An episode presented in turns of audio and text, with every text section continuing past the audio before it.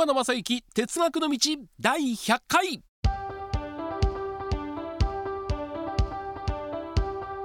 皆さんこんにちは。NBS アナウンサー馬野正幸です。タイトルで怒鳴らしていただきましたがついに2021年4月に始まったこのポッドキャストコンテンツ馬野正幸哲学の道第100回を迎えることになりました。本当に皆さんご拝聴ありがとうございます。えー、いつもとは違ってちょっとこのタイトルの前の音も変えてみました。この理由は後ほど分かっていただくんではないかなというふうに思っています。基本的に毎週木曜日に更新を続けていますがあ休んだ日かあったかな。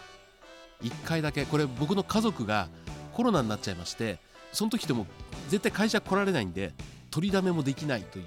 まああのぶっちゃけというと2週間にいっぺんえー、2本収録して皆さんにお届けしてるんでとあの溜まってる時もあるんですけども溜まってない時もあるということですが、まあ、あのいろんな思考を凝らして100回目を迎えることになりました。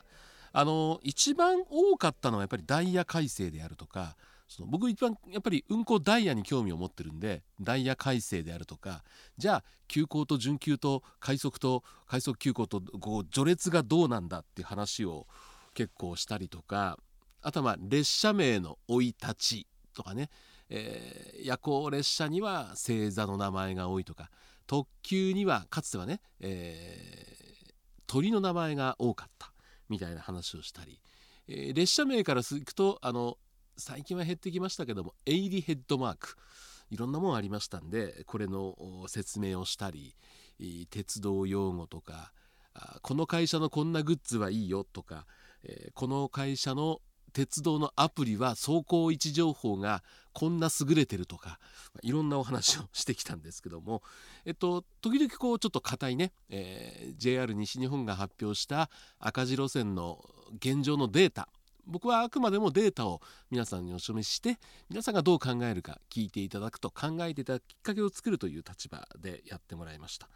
あとあのスタジオですとか電話でつないで、え、阿武隈急行の現役の運転手さんえー、それからもうこの馬鉄ファミリーだと思うんですけども大井川鉄道の名物広報の山本豊福さん、えー、RKB 毎日放送の茅野正義アナウンサーあとは MRO 北陸放送の谷川圭一アナウンサーこの辺もファミリーですね。あとはあのアマルバ鉄橋の説明に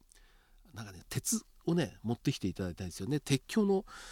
一部だったかな持ってきていただいて、えー、上町の役場の方にも来ていただきましたしあとはあのーまあ、先ほど RKB、MRO の2人のアナウンサーこれは相互乗り入れだったんですが型乗り入れですね鉄道で言えばレールの幅が違うんだけど乗り入れちゃったっていう感じで、えー、読売テレビの山本隆也アナウンサーにも来てもらって、えー、それからですね、まあ、この3月で、え、会長は退かれますけども阪神電鉄の藤原会長にも来ていただきまして鉄道のお話をたっぷりしていただきました。昨年になりますけどもね、えー、いわゆる1179906という地上波ラジオで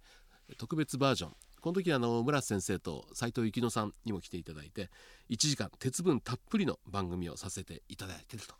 いうことです。あの地上波ラジオでやりますとしばらくはラジコで聞けるんですけどもある程度期間過ぎるとも聞けなくなるんです。このポッドキャストはこれ1回から聞けるんですね探せばね。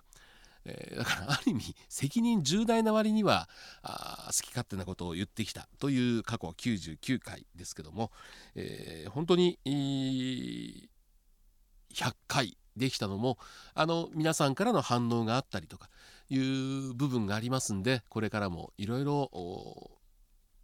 聞いている鉄道好きの方のためになるようなことをしていきたいなというふうに思ってます。前にも言いましたけども今年ちょっと僕計画しているのはそれこそ垣根を越えて、